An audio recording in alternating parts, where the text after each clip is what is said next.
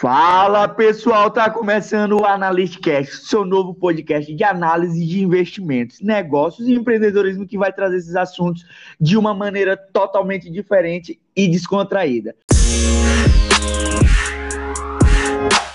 Bom dia, boa tarde ou boa noite para vocês que nos seguem, para vocês que nos acompanham e para vocês que estão nos ouvindo agora, vão direto lá no YouTube, porque também tem uns episódios lá e se inscreve no nosso canal dá aquele like para poder a gente crescer ainda mais. E logo mais teremos novidades.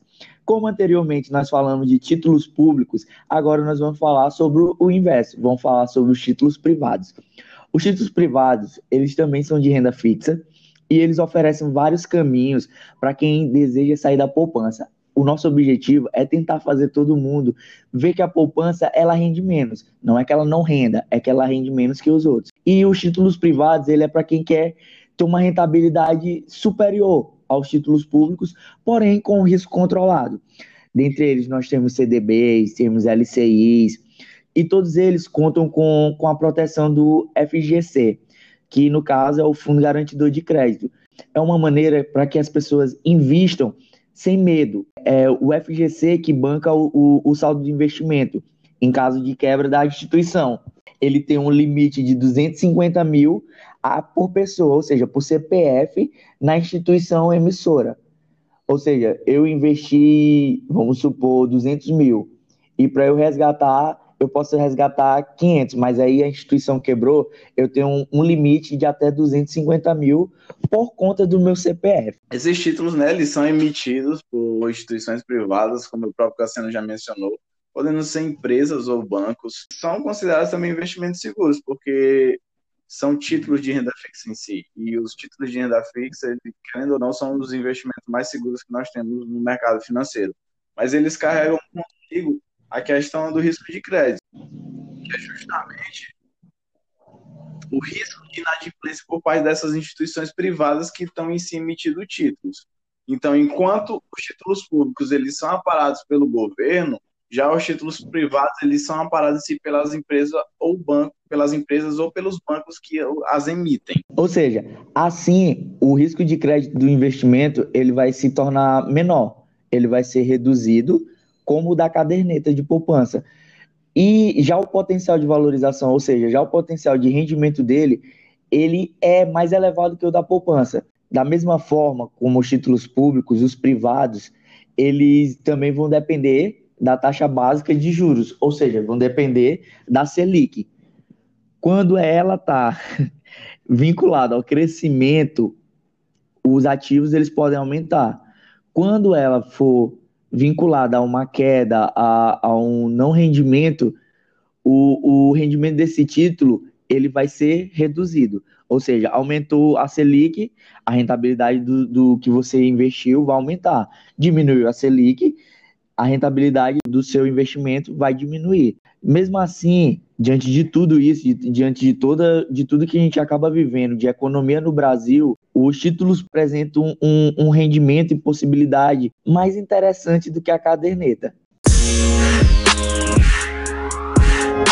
Agora nós vamos começar a falar sobre os tipos de títulos privados que existem. O primeiro deles, eu acho que talvez o mais conhecido, é o CDB, que é o Certificado de Depósito Bancário. As instituições financeiras emitem os CDBs com o objetivo de financiar o seu próprio capital de giro. Em troca disso, o investidor vai receber capital investido acrescido de juros. Sobre quem pode em si emitir CDB, quem está autorizado a emitir CDBs? Os principais bancos de investimento, bancos comerciais, bancos múltiplos, bancos de desenvolvimento, as caixas econômicas, além também de recentemente a sociedade de crédito, financiamento e investimento. Não existe em si um prazo mínimo para os CDBs. E o resgate pode ocorrer no vencimento ou antes. E existe também a questão dos CDBs de liquidez diária. É um ótimo local para deixar uma reserva de emergência. Porque se você está lá aplicando esse CDB de liquidez de precisar do dinheiro hoje, você pode estar tá fazendo o resgate em si do, desse valor. Porém, é interessante levar em conta que, por oferecer essa liquidez diária, a remuneração acaba sendo menor. Sim, como o Juninho falou, é, eu acho que o CDB com certeza o mais popular dentre todos. Ele, ele é mais atrativo para quem é muito conservador mesmo. É um investidor de total iniciação, está começando agora, porque ele vai ser mais atrativo do que a poupança e vai gerar uma rentabilidade maior. Ele vai ser oferecido por bancos ou instituições possuindo uma rentabilidade variável dependendo de onde você escolheu, dependendo de onde você quer alocar esse investimento. Que no caso, é essa instituição que vai definir todas as suas taxas e os prazos CDBs, você tem o, o prefixado, ou seja, o cliente sabe, como a gente já falou, o cliente ele vai saber quando ele contratar quanto ele vai receber no final. E também tem CDB pós-fixado que é uma opção, acho que talvez a mais popular, é porque ela vai, em vez de ser igual aos títulos públicos, que a gente falou em IPCA, que vai depender da inflação, aqui no CDB ele vai ter a sua remuneração, ele vai ter o seu investimento vinculado ao CDI. Ou seja, se o CDI aumentar, tiver um CDI extremamente alto, que isso tem um CDI alto dependendo do prazo que você escolher, quanto maior o prazo, maior o CDI, você vai ter um, um, CDB, ou seja, você vai ter uma remuneração maior no final. E também tem o, o híbrido, que no caso também conhecido como misto, que ele é tanto pré-fixado quanto pós-fixado ao mesmo tempo. Que aí, no caso, ele vai manter tanto que ele vai saber quanto ele vai receber e também pode aumentar do que ele esperava. E o Juninho também mencionou, e acho que isso é, é uma das melhores opções em relação ao CDB. É se manter ele de liquidez diária, você vai manter o seu resgate próximo. Você todo dia ele vai estar tá rendendo. Acho que até a gente já falou, né, Juninho, em relação ao, ao Nubank, apesar dele não ser um CDB, ele, vamos dizer que ele é uma poupança que rende diariamente. É importante mencionar só a questão de informação mesmo, que o CDI em si ele se aproxima da, da taxa Selic. Então, basicamente, é a mesma rentabilidade que a taxa Selic. É um pouco inferior. E, e só para complementar, como bom contador, em relação a imposto, quando a gente contrata um, um CDB inferior a 30 dias, ele sofre uma tributação de IOF ele, ou seja, é um imposto sobre operações financeiras. Você vai ter que pagar o IOF dessa aplicação e também imposto de renda, mas o imposto de renda ele depende do, da quantidade de tempo. Menos de, de 180 dias, se eu não estou enganado, é 22,5%. Provavelmente mude no ano de 2021 e mude para pagar mais em relação a 180 dias, porque todo ano o imposto de renda ele dá uma variada. Se ele tiver mais de 720 dias, o imposto de renda sofrido é de 15%, que também acredito que em 2021 mude. Sim, a questão em si da tributação, né, ela é semelhante à, à tributação dos produtos, de, produtos públicos. Então, se você quer saber, vai lá no episódio que a gente fala sobre títulos públicos e assiste, que a é. gente conversou bastante sobre a questão da tributação, né?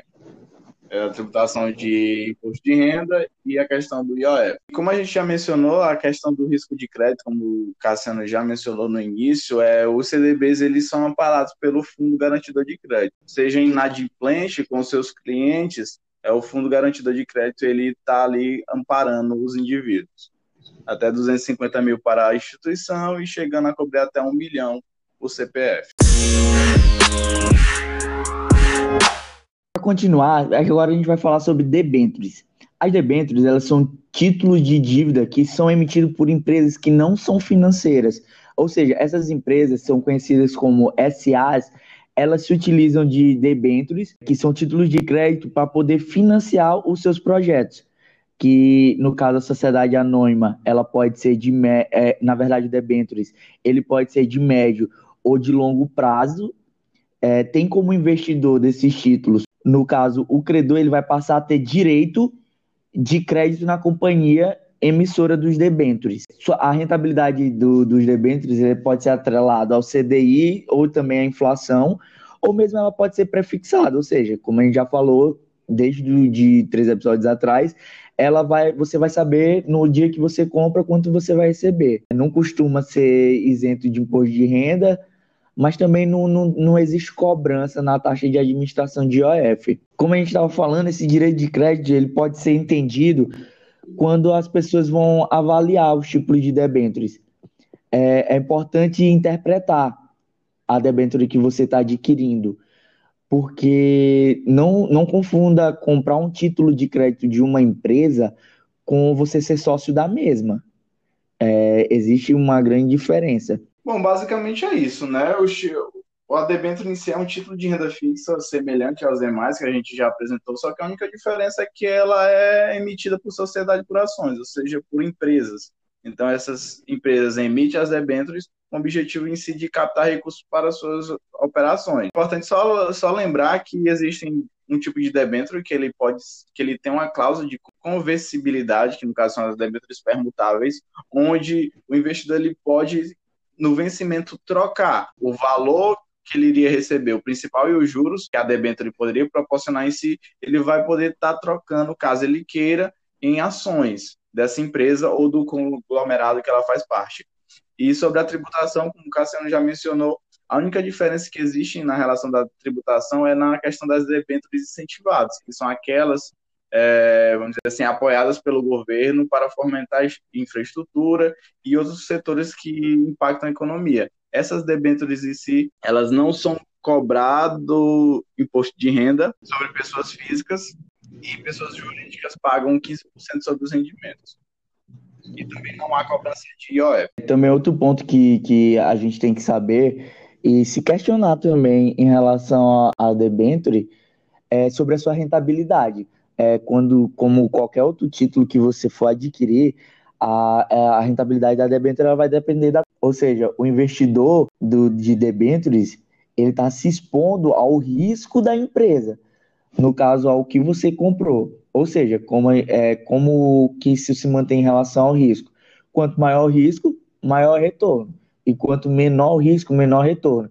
Então, vale você verificar antes de, de investir uma debenture, antes de você, de você investir em um título de empresa, de uma SA, ler sobre a empresa, como que ela tem se, se mantido no mercado nesses últimos tempos. É, possui uma rentabilidade muito grande as debentures em relação a, a algumas coisas, mas isso se atrela ao risco como a gente falou.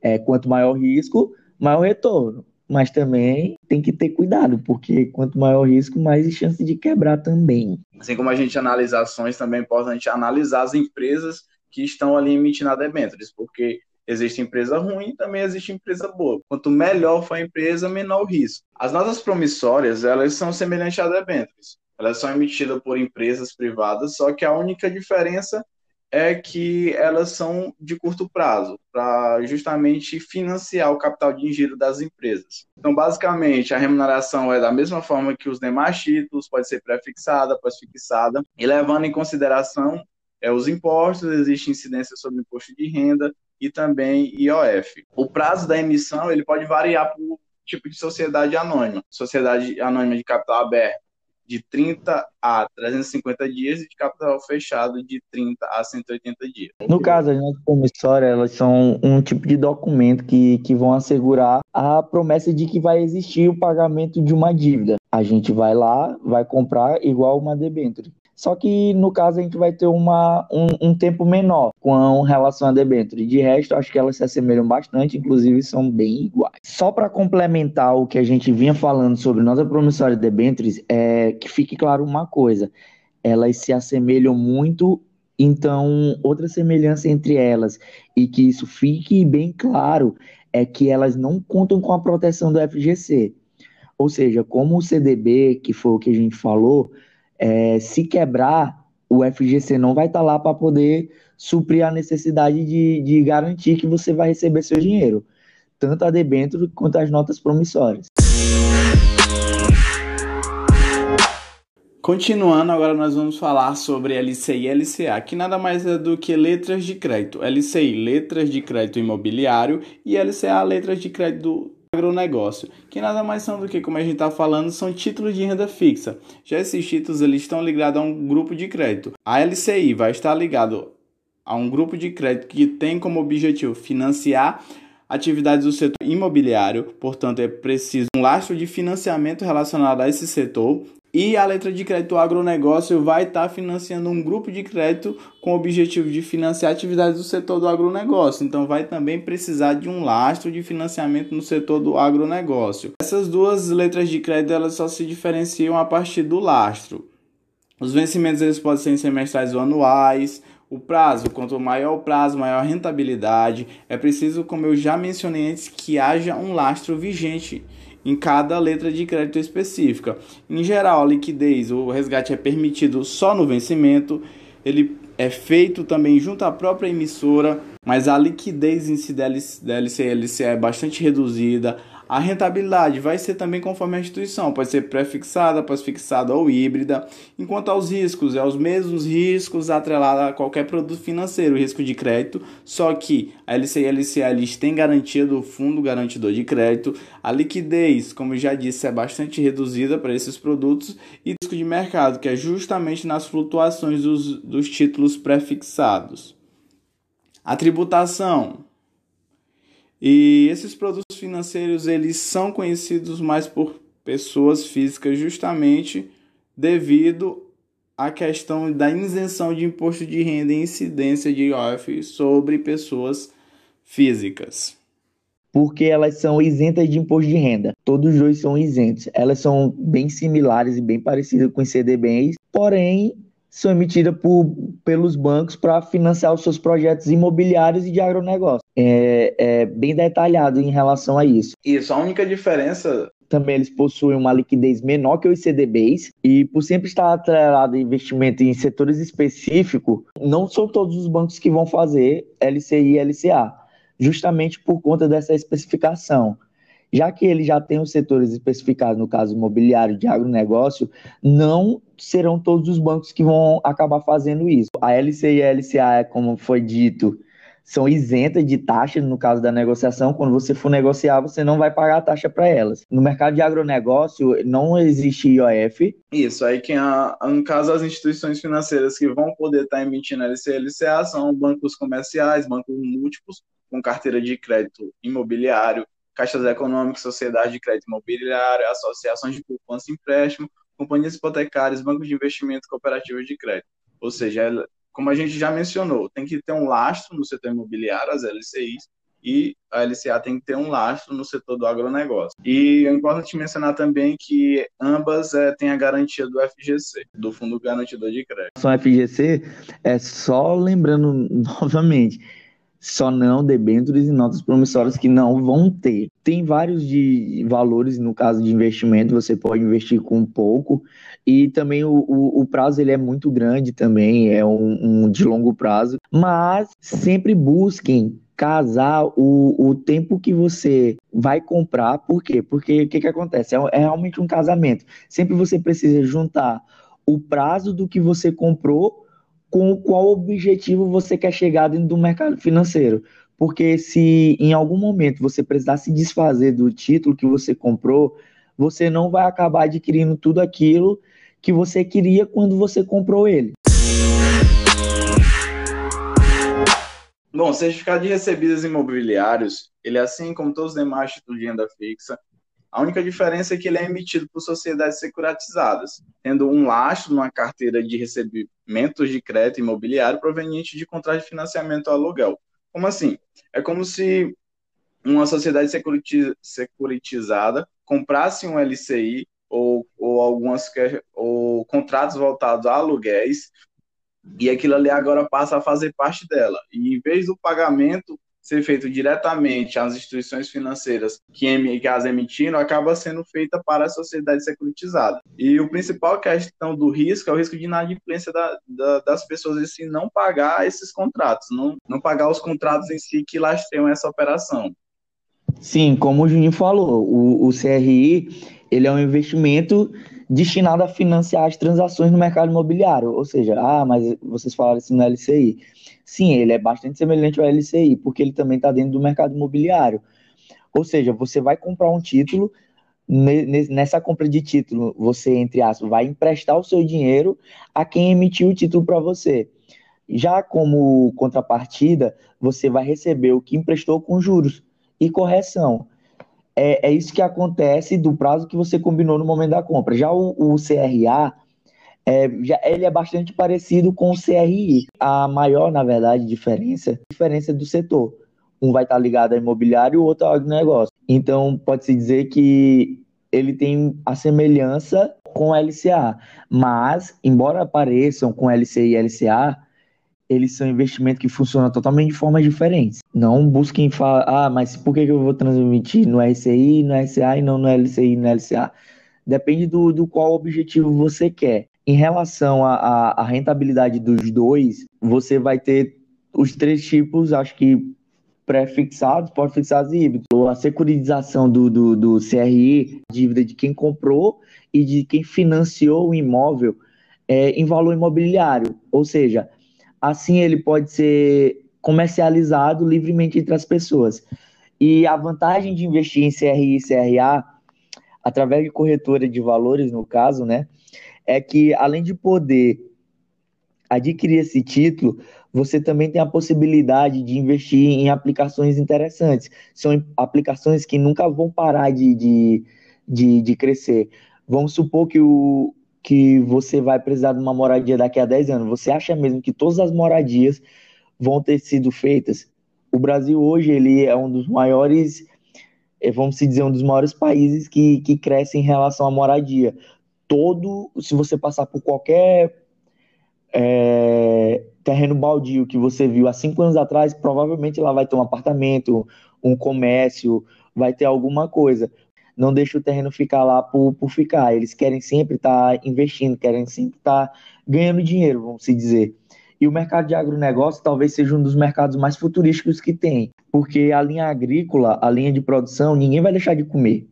Então sempre vai ter que estar tá sendo plantado alguma coisa nova. Então são dois mercados que futuramente a gente vai acabar percebendo que não vão parar. Isso é uma das melhores vantagens em se investir em CRI e CRA. É, assim, o investidor ele vai conseguir diversificar sempre a sua carteira. E é um dos maiores, uma das coisas mais importantes que a gente tem que fazer, diversificar nossa carteira de investimento. Porque se a gente manter só em um investimento, provavelmente a gente vai ter um crescimento que vai crescer exponencialidade. Ele vai só crescer de uma maneira constante. E vai acabar que daqui a um tempo o nosso dinheiro não vai valer o que ele vale hoje. E se ele crescer constante, se ele crescer sem, sem essa vantagem de que daqui a pouco o meu dinheiro, o que eu tenho, vale a quanto vai valer na frente, então sempre ter essa diversificação de carteira vai acabar, vai acabar aumentando a minha segurança em investimentos. Então é isso que a gente queria transmitir para vocês hoje sobre o, o mercado privado, o mercado de renda fixa privada. Espero que vocês tenham gostado. E é isso, né, meu irmão? E é isso, pessoal. Se você ficou aqui até o final, já vai lá no YouTube, se inscreve no nosso canal, curte nossos vídeos, também assista os outros episódios. E é isso, pessoal.